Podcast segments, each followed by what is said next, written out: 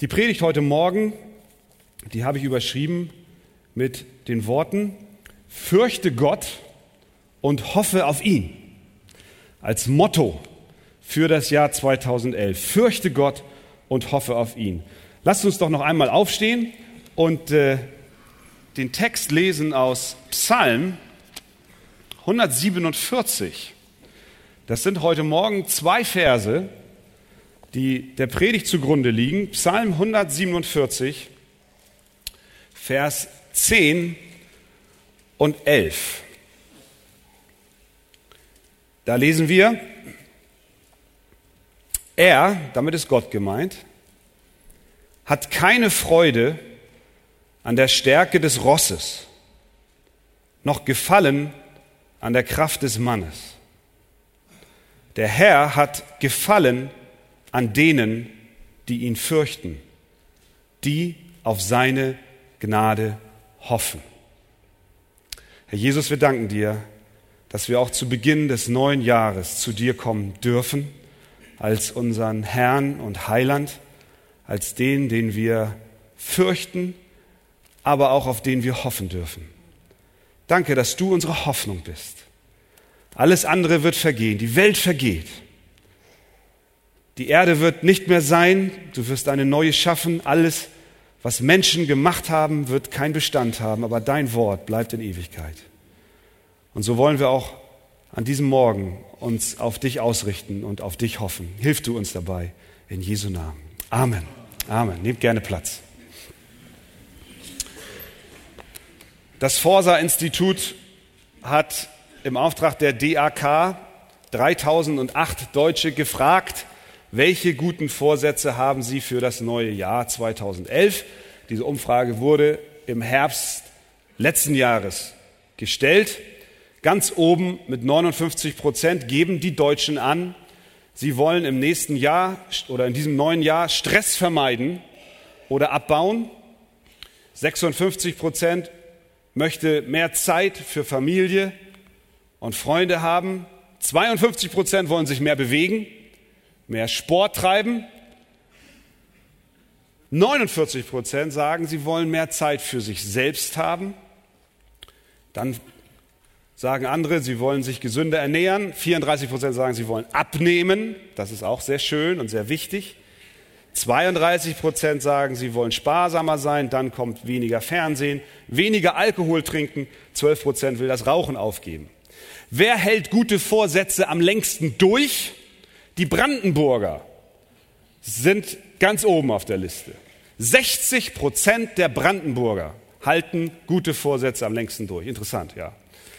Jetzt sagt ihr euch, was soll das?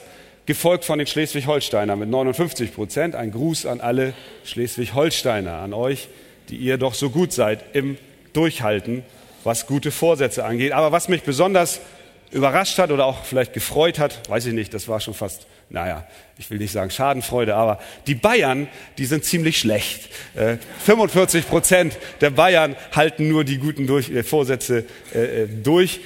Schlechter sind nur die Leute aus Sachsen-Anhalt und die Sachsen. Ich weiß nicht, Titus ist auch unter uns. Äh, Gnade sei mit dir, mein lieber Bruder. Vorsätze. Wir kennen alle diese Vorsätze. Neues Jahr, neues Glück. Und so oft stellen wir nach wenigen Tagen fest, dass wiederum unsere gut gemeinten Absichten im Sande verlaufen sind. Und es ist doch irgendwie alles wieder beim Alten gewesen. Uns geht es letztlich dann doch so wie den Bayern. Unser Text spricht hier heute Morgen über Gott, der in der Top Ten Liste der Deutschen überhaupt nicht vorkommt. Ein Bezug zu Gott finden wir hier nicht in dem, was die Deutschen als wichtig ansehen für das neue Jahr. Psalm 147, aus dem wir zwei Verse gelesen haben, verherrlicht auf der einen Seite die Größe Gottes und auf der anderen Seite spricht der Psalm über seine Güte. In Vers 4 und 5, da bekommen wir einen Einblick in die Größe Gottes.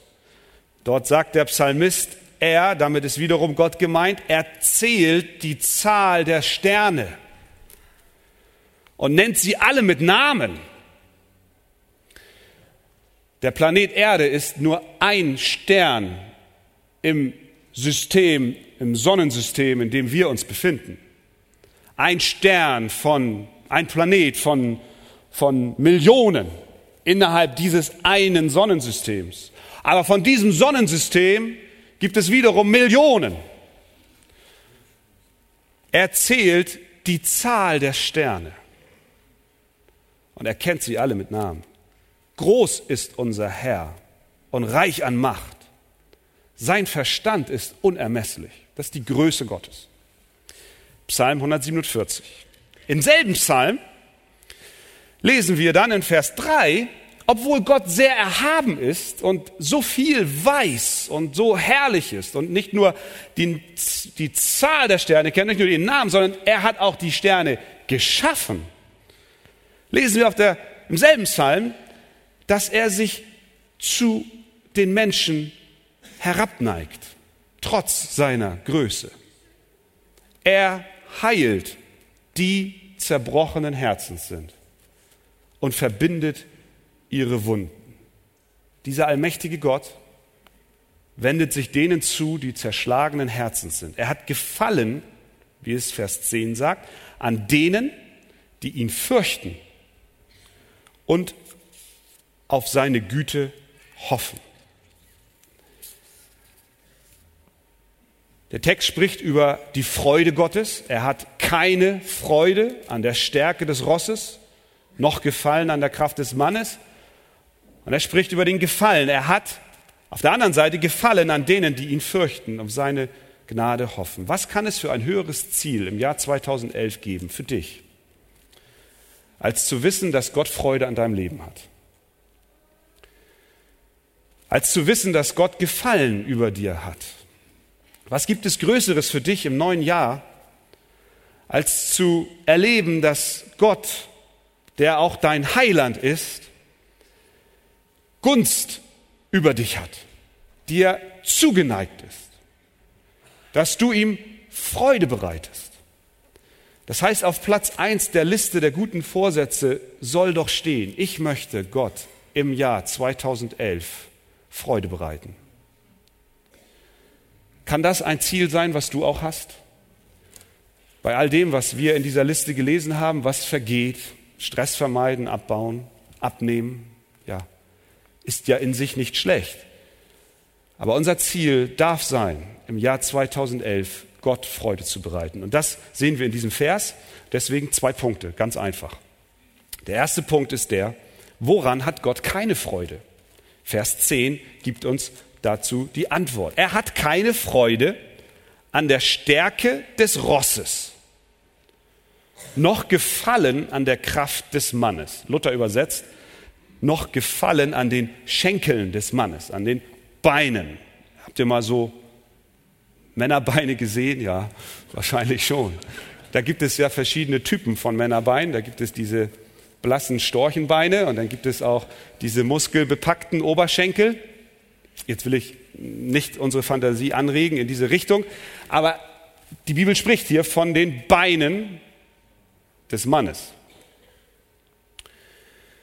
Gott hat keine Freude an den Beinen des Mannes, an der Kraft des Mannes, noch hat er Freude an der Kraft, an der Stärke des Rosses, des Pferdes. Ja, wieso Gott? Wie sollen wir das denn jetzt verstehen? Hat Gott nicht Pferde und hat Gott nicht auch Männer geschaffen? Und hat er nicht gesagt, das, was er geschaffen hat, und siehe, es war gut? Hat er doch, oder? Und der ein oder andere hier heute Morgen mit vielleicht Bierbauch stößt seine Frau an und sagt, hey, habe ich's doch gewusst. Gott hat keine Freude an der Stärke des Mannes. Deswegen pflege ich mein Bäuchlein.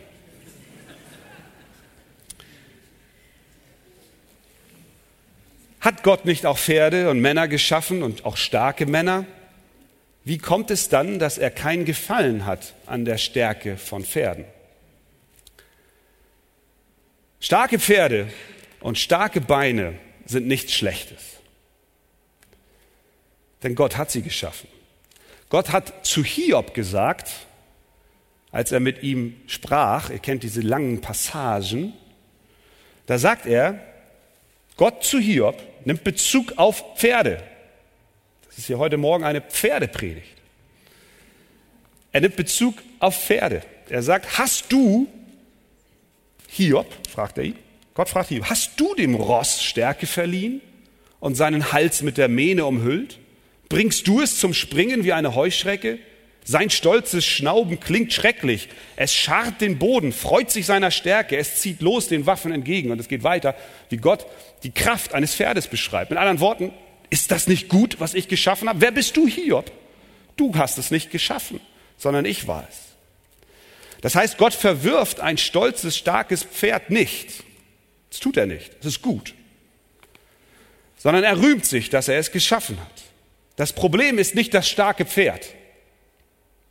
Das Problem ist auch nicht das starke Bein oder die Kraft eines Mannes, sondern das Problem ist, dass am Tag des Kampfes die Menschen ihr Vertrauen nicht auf Gott setzen, sondern auf das Pferd und auf ihre Kraft und auf ihre Stärke. Das Problem ist mangelndes Gottvertrauen und vielmehr Pferdevertrauen oder Menschenvertrauen oder was immer wir vertrauen. Die Könige haben sich der Kraft ihrer Pferde gerühmt. Je stärker ihre zu Pferd kämpfende Armee war, desto sicherer fühlten sie sich. Es war Zeichen der Macht, eine große Kavallerie zu haben. Genauso war es Zeichen der Macht, eine große Infanterie zu haben. Das ist das Fußvolk, die Soldaten, die zu Fuß gelaufen sind. Und sie setzten auf die Kavallerie, die berittene Armee und die Infanterie. Sie fanden Gefallen an der Anzahl ihrer Pferde und Freude an der Kraft ihrer Soldaten. Aber Gott erfreut sich nicht an Infanterie oder Kavallerie. Sprüche 21 sagt, das Ross ist gerüstet auf den Tag der Schlacht, aber der Sieg kommt von dem Herrn. Psalm 20, Vers 7. Jene rühmen sich der Wagen und diese der Rosse, wir aber des Namens des Herrn, unseres Gottes. Starke Pferde und starke Männer sind kein Problem. Auch Gott missfallen sie nicht, ihm missfallen Menschen, die ihre Hoffnung auf Pferde und Beine setzen. Wenn wir das tun, dann bekommen Pferde und Beine die Ehre und nicht Gott. Und deswegen sagt der Psalmist, er hat keine Freude an der Stärke des Rosses, noch Gefallen an der Kraft des Mannes. Die Frage ist die, was ist dein Pferd? Was ist das Pferd, auf das du setzt? Was ist das Pferd, auf das ich setze? Was ist das Pferd in deinem Leben, an dem Gott kein Wohlgefallen hat, weil du deine Hoffnung auf etwas setzt, was nicht er selber ist? Ist es dein Aussehen, die Kraft, deine Schönheit? Hängt deine Stimmung davon ab, wie deine Erscheinung am Morgen vor dem Spiegel ist? Spieglein, Spieglein, an der Wand Wer ist der Schönste im ganzen Land? Bernd Moritz ist der Schönste. Nein, sagt der Spiegel, nein. Und Bernds Stimmung ist im Keller.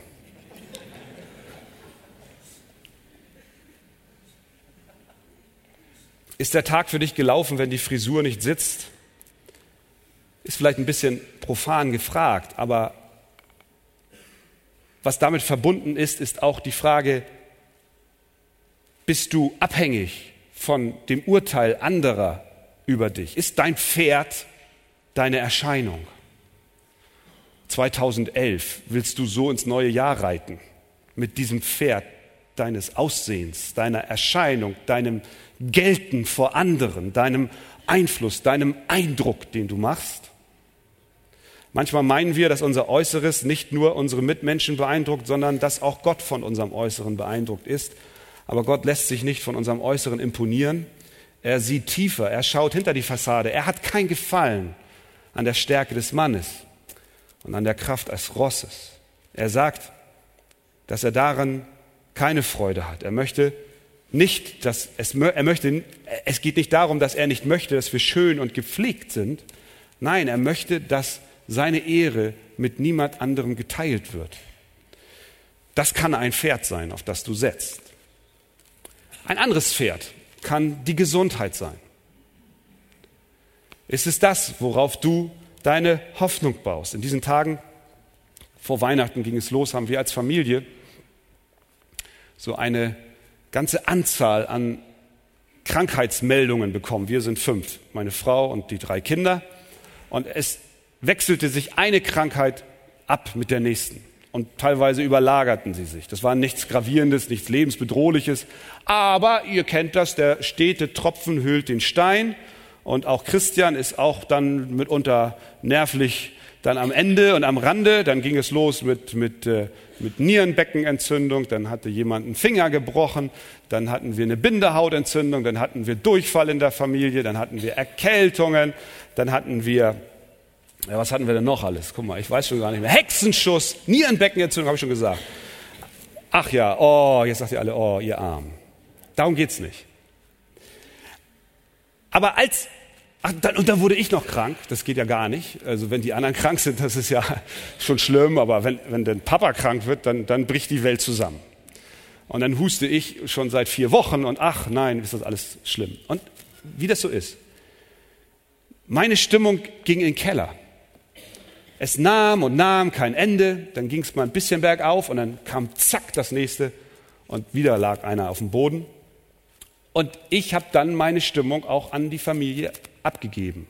Könnt ihr euch vielleicht vorstellen, wahrscheinlich könnt ihr euch das nicht vorstellen über mich, weil ihr das ja gar nicht für möglich erachtet, aber es ist so.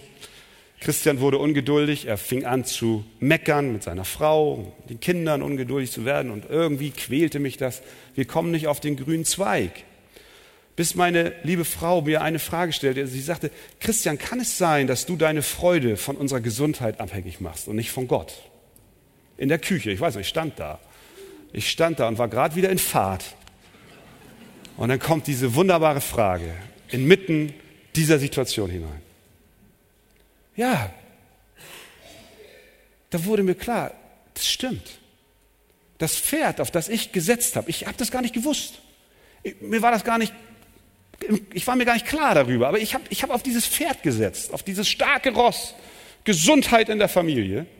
Ich habe es nie ausgesprochen, aber in dem Moment, wo das Pferd schwach wird, der Gaul lahm wird, da merken wir auf einmal, wir sitzen auf dem falschen Pferd. Und so durfte ich meine Waffen strecken und Gott um Vergebung bitten. Ja, es ist wahr. Ich habe in der Situation meine Stärke nicht in Gott gesucht, sondern in dem Wohlergehen meiner selbst zuallererst. Natürlich auch meiner Familie, aber mir geht es natürlich besonders gut, wenn es meiner Familie auch gut geht.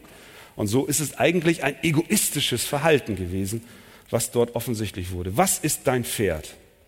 Kann es sein, dass auch dir deine Familie zum Stolz wird, dass du vielleicht deine Hoffnung auch auf deine Familie setzt? Prüfe dein Herz. Ein anderes Pferd kann dein Selbstvertrauen sein. Das Vertrauen, dass du es auch im Jahr 2011 schon schaffen wirst, denn 2010 hat doch auch gut geklappt. Und mit den Methoden, mit denen du bisher durchs Leben gekommen bist, wird es auch im nächsten Jahr so sein. Du meinst, du seist ein self-made man, du brauchst hauptsächlich dich, aber sonst niemanden. Du bist dann jemand, der sich selbst mehr anbetet als Gott. Spurgeon hat gesagt, es ist Dummheit, einen Gott aus Holz oder Stein anzubeten. Es ist genauso dumm, einen Gott aus Fleisch anzubeten. Und es ist am dümmsten, wenn du selbst der Gott aus Fleisch bist. Aber da ertappen wir uns auch manchmal. Wir schaukeln das Kind schon. Die Bibel sagt in Jeremia 17, verflucht ist der Mann, der sich auf Menschen verlässt. Das sind harte Worte. Verflucht ist der Mann, der sich auf Menschen verlässt. Damit ist auch der Mensch selbst, der Mann selbst gemeint, wenn er sich auf sich selbst verlässt, denn er selbst ist auch ein Mensch. Und wenn er hält das Fleisch für seinen Arm und weicht mit seinem Herzen vom Herrn, der wird sein wie ein Dornstrauch in der Wüste und wird nicht sehen das Gute, das kommt, sondern er wird bleiben in der Dürre der Wüste, im unfruchtbaren Lande, wo niemand wohnt. Gesegnet aber, das ist die andere Seite der Medaille, gesegnet aber ist der Mann, der sich auf den Herrn verlässt und dessen Zuversicht der Herr ist. Amen. David kam zu Goliath nicht im Vertrauen auf sich selbst, sondern im Vertrauen auf Gott. Er sagte zu dem Riesen, du kommst, mit mir, du kommst mir mit Schwert, Lanze und Spieß, ich aber komme zu dir im Namen des Herrn Zebaoth, des Gottes des Heeres Israels, den du verhöhnt hast. Die Rüstung von Saul war dem kleinen Hirtenjungen zu groß, zu sperrig. Er nahm fünf Steine, eine Schleuder und ging wie? Er ging im Vertrauen auf Gott dem Riesen entgegen.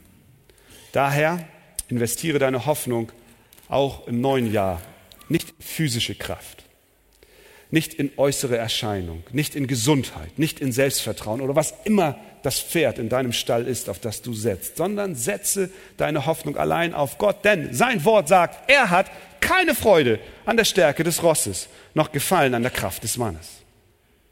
Das ist die negative Seite. Dieser Vers hat uns erklärt, woran Gott keinen Gefallen hat. Der Vers 11 sagt uns jetzt das Positive. Woran hat Gott denn gefallen? Wenn es nicht die starken Pferde und die starken Männer sind, was ist es dann? Es heißt dort, der Herr hat gefallen an denen, die ihn fürchten, die auf seine Gnade hoffen. Das ist sehr interessant. Die Bibel sagt an dieser Stelle, dass wir etwas tun sollen. Nämlich Gott fürchten und gleichzeitig auf ihn hoffen.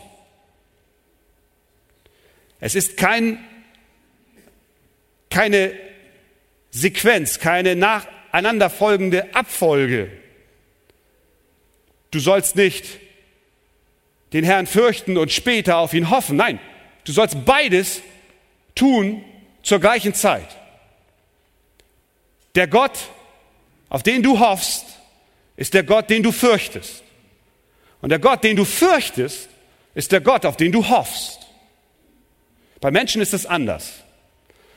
Wenn du einen Menschen fürchtest, dann hoffst du, dass ein anderer kommt und dich befreit, dir heraushilft.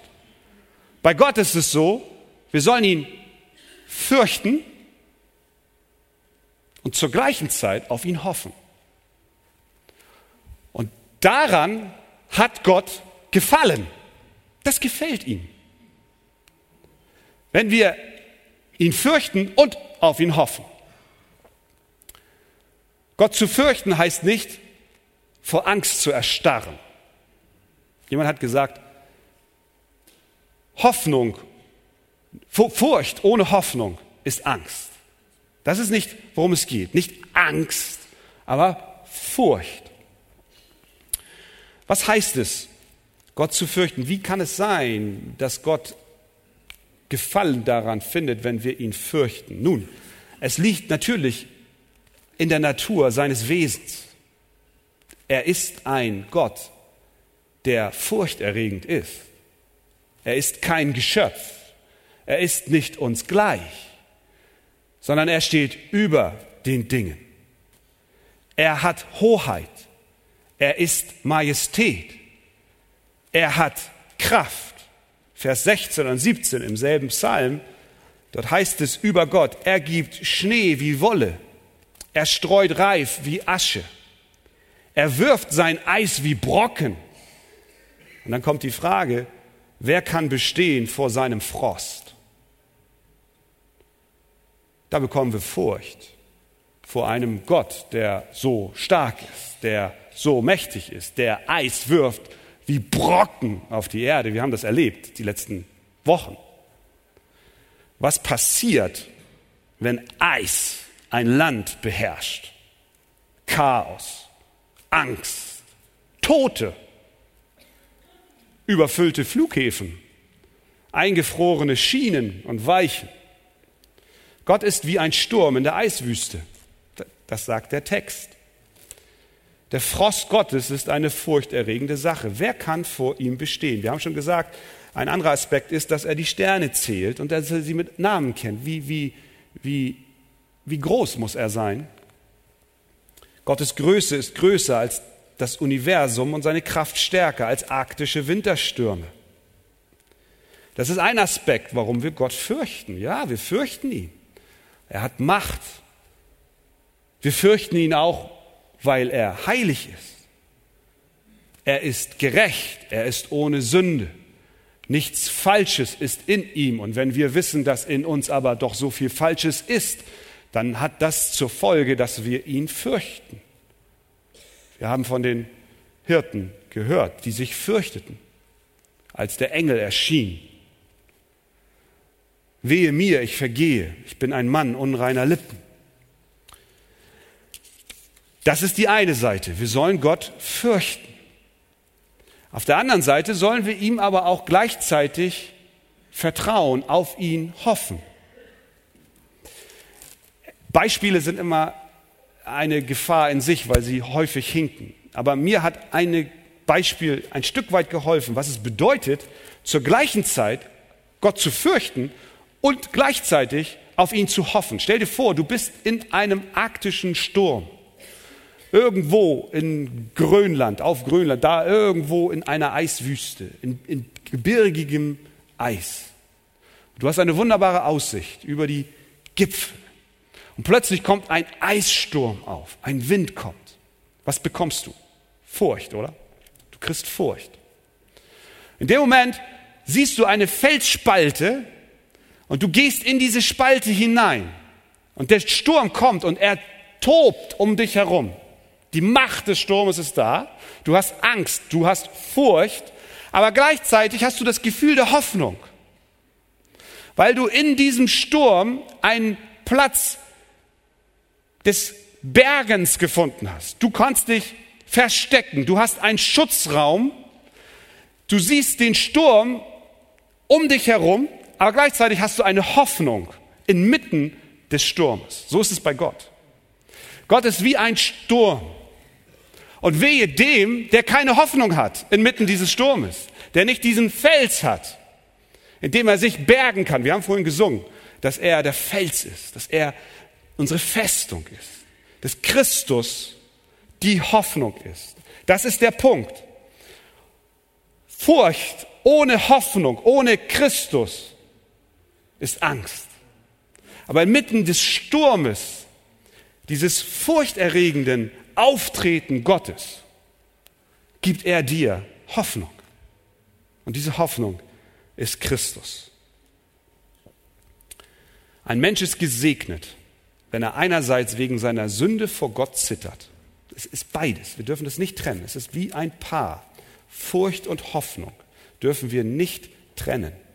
Ein Mensch ist gesegnet, wenn er einerseits wegen seiner Sünde vor Gott zittert, wenn er weiß, dass er die tiefste Hölle verdient hat.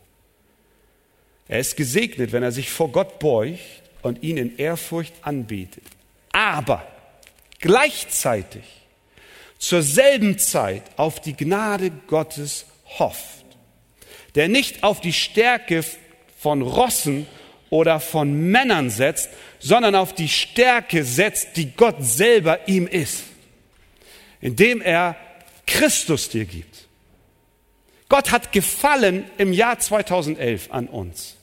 Wenn wir, wenn wir das verstehen, wir, wir, wenn wir das uns zu Herzen nehmen, Herr, ganz oben möchte ich dir Freude machen. Wie mache ich das? Indem ich dich fürchte.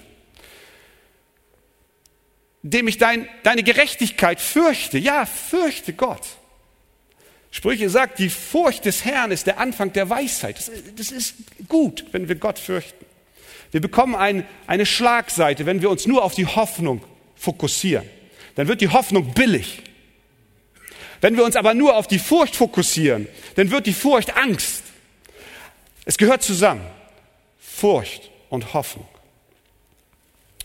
Beispiel, bezogen, bezogen auf, auf dein persönliches Leben. Wir alle haben, auch als Gläubige, auch Sünde in unserem Herzen. Wir wissen das. Es ist niemand von uns da, der ohne Sünde ist. Wir haben einen wunderbaren Herrn und Heiland, der sein Blut vergossen hat zur Vergebung unserer Sünde. Das ist unsere Hoffnung. Aber die Sünde ist noch da. Sie, wir sind, so wie Paulus sagt, ich bin der Größte unter den Sündern. Und wer meint, er sei komplett ohne Sünde, der darf sich auch noch mal mit diesen Texten beschäftigen. Und wir haben auch die Gewissheit, wir haben es letztens erst äh, gehört im, im Johannes 10, dass Gott seine Kinder bewahrt bis ans Ende. Stimmt das? Jesus sagt das in Johannes 10. Niemand, als geht um die Schafe, niemand kann sie aus meiner Hand reißen. Er hält sie fest. Er hält dich fest an seiner Hand. Das ist deine Hoffnung. Das ist deine Hoffnung. Eine vierfache Sicherung. Niemand reißt sie aus meiner Hand, sagt Jesus. Niemand reißt sie aus des Vaters Hand. Sie werden ewig nicht verloren gehen. Du bist in der Hand Gottes geschützt. Er ist dein Fels. Heißt das, das ist deine Hoffnung. Heißt das zur selben Zeit, na dann ist es ja egal, dann kann ich ja sündigen. Nein, das heißt es nicht. Wenn du so denkst, dann hast du die Komponente Furcht komplett ausgeblendet. Dann fürchtest du Gott nicht mehr. Sondern dann meinst du, naja, ist ja alles in Butter. Dann hinterfrage ich, ob du wirklich in seiner Hand bist. Verstehen wir? Einerseits haben wir die, haben wir die, haben wir die Hoffnung und das Wissen, Christus ist da, aber andererseits fürchten wir uns vor dem allmächtigen Gott. Wir haben keine Angst, aber wir, wir sind in Ehrfurcht vor ihm. Wir wollen unser Leben führen zu seinem Wohlgefallen. Wir leben nicht drauf los, wie die Menschen in der Welt. Wir sündigen nicht drauf los. Wir gehen nicht und, und, und, und uns ist alles egal, sondern wir haben diese Balance. Beides. Furcht und Hoffnung gehören zusammen. Versteht ihr das? Amen. Entschuldigt diese Frage. So wollen wir auch in das neue Jahr gehen. 2011. Wir wollen Gott vertrauen, auf ihn hoffen. Wir wollen ihm fürchten, eine gesunde Gottesfurcht haben. Wir haben natürlich auch als Gemeinde ein neues Jahr vor uns und wir wollen auch als Gemeinde weiterarbeiten. Wir haben, wie wir schon gehört haben, auch im letzten Jahr wieder eine ganze Anzahl von Menschen und Geschwistern aufnehmen können, auch in die Gemeinde. Wir sind Gott sehr dankbar, dass er Menschen hinzufügt. Wir haben auch in diesem Jahr wieder die Kurse, die anlaufen. Wir wollen daran arbeiten, dass Menschen auch in diesen Gottesdienstraum kommen und das Evangelium hören. Wir wollen ein Licht sein in dieser Stadt. Wir sind Gott dankbar für die Gemeinde Bibelschule, die wir auch weiter fortsetzen werden im nächsten Jahr, in diesem Jahr wir haben die verschiedenen Schulungen, wir haben die Hauskreisarbeit, die wir natürlich auch weiter ausbauen wollen, weil das Leben der Gemeinde innerhalb der Woche sich abspielt. Wir wollen in das neue Jahr gehen mit Furcht und mit Hoffnung. Und Gott bitten, dass er uns begleitet. Wir haben andere Dinge auf dem Herzen. Wir haben, wie ihr wisst, seit März letzten Jahres den Markus Kniesel auch im Pastorenteam mit aufgenommen. Er hat ja seinen Beruf aufgegeben bei der Firma Jung Heinrich, um auch hier Gott zu dienen. Wir können wirklich sagen, nachdem wir einige Monate nun schon so eng mit ihm zusammenarbeiten, dass wir wirklich spüren, dass Gott seine Hand auf sein Leben gelegt hat. Das haben nicht nur wir als Pastoren und Ältesten so als Empfindung, sondern wir bekommen ja auch das Feedback von euch, auch aus der Gemeinde. Die Senioren sind dankbar. Er ist ein wunderbarer äh, Nachfolger auch geworden von Berne. Seine liebe Frau und Familie hat sich wunderbar eingeklinkt. Wir haben uns natürlich die Frage gestellt, wie geht es weiter, auch mit Markus. Und ähm, ich sage das jetzt an dieser Stelle auch so, um euch mit hineinzunehmen in gewisse Dinge und Schritte, die wir auch als Gemeindeleitung vorhaben. Und auch mit dem Appell an euch, dass ihr betet. Dass ihr das als euer Gebetsanliegen auch mitnehmt in eure persönliche Gebetszeit. Wir wollen beten für Markus und seine Familie, die wir als Pastoren und auch Älteste einstimmig so beschlossen haben, dass wir ihn auch nach Amerika schicken wollen, an das Pastors College, da wo ich auch studiert habe, die zehn Monate. Der Plan ist, dass er im äh, August diesen Jahres rübergeht mit seiner Familie, um dort auch eine Ausbildung zu machen bei der Sovereign Grace Gemeindebewegung. Ihr kennt Sovereign Grace. Wir sind sehr gut befreundet mit unseren lieben Geschwistern in Amerika und wir spüren, dass das eine Gemeindebewegung ist, wo wir eine wunderbar große Schnittmenge haben. Wir wollen für Markus beten. Es ist die Phase der Bewerbung, es ist noch nichts in trockenen Tüchern, aber trotzdem vertrauen wir Gott und wir wollen ihn segnen. Und ihr sollt es wissen, die lieben Geschwister, auch die Senioren, werden weiterhin versorgt sein. Wir haben mit Berne Gespräche gehabt und sind weiter im Gespräch mit ihm. Der ist bereit für gewisse Zeit, nicht die ganze Zeit, aber für Phasen zu kommen und auch auszuhelfen.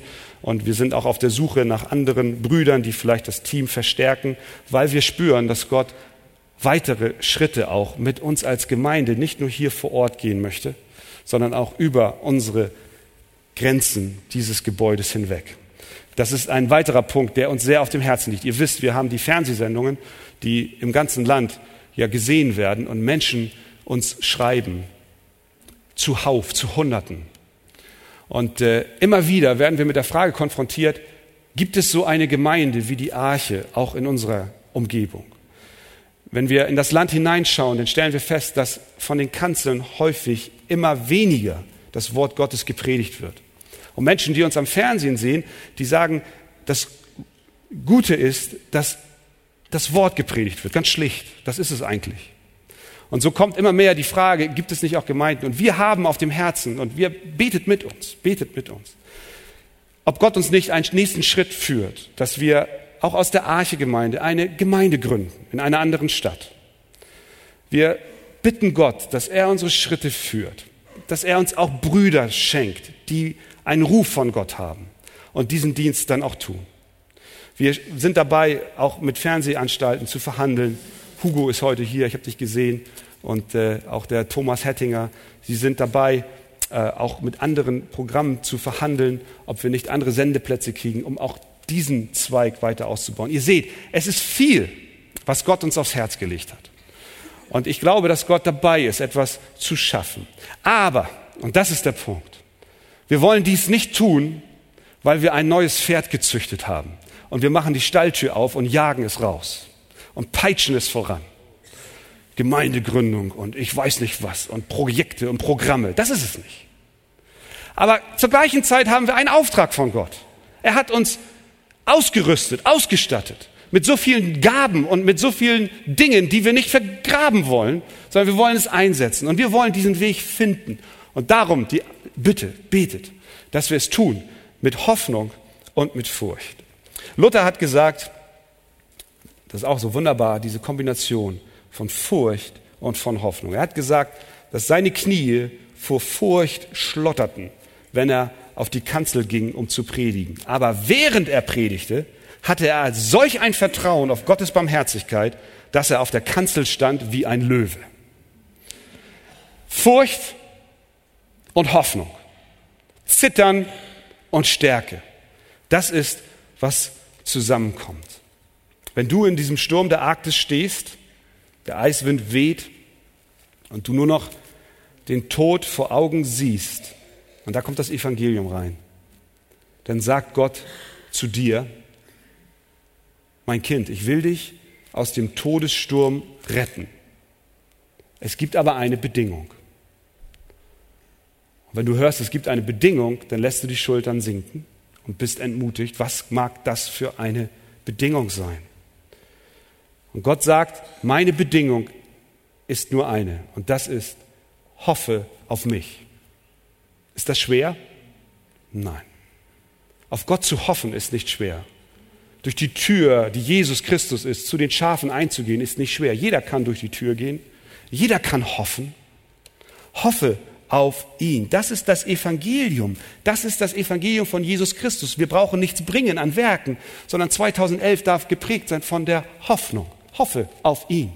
Setze deine Kraft und deine Energie und dein Vertrauen nicht auf Pferde, sondern auf ihn. Und noch etwas. Die Botschaft von der Hoffnung auf Gott macht ihn groß. Denn wenn du schwach bist, dann ist er stark. Wenn du arm bist, dann ist er reich. Wenn du leer bist und nichts hast, dann hat er die Fülle. Wenn du der Patient bist, dann ist er der Doktor.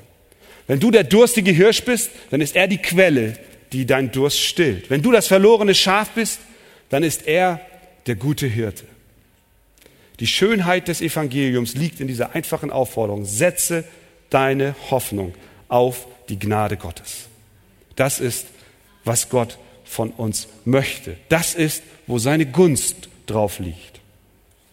Zum Schluss,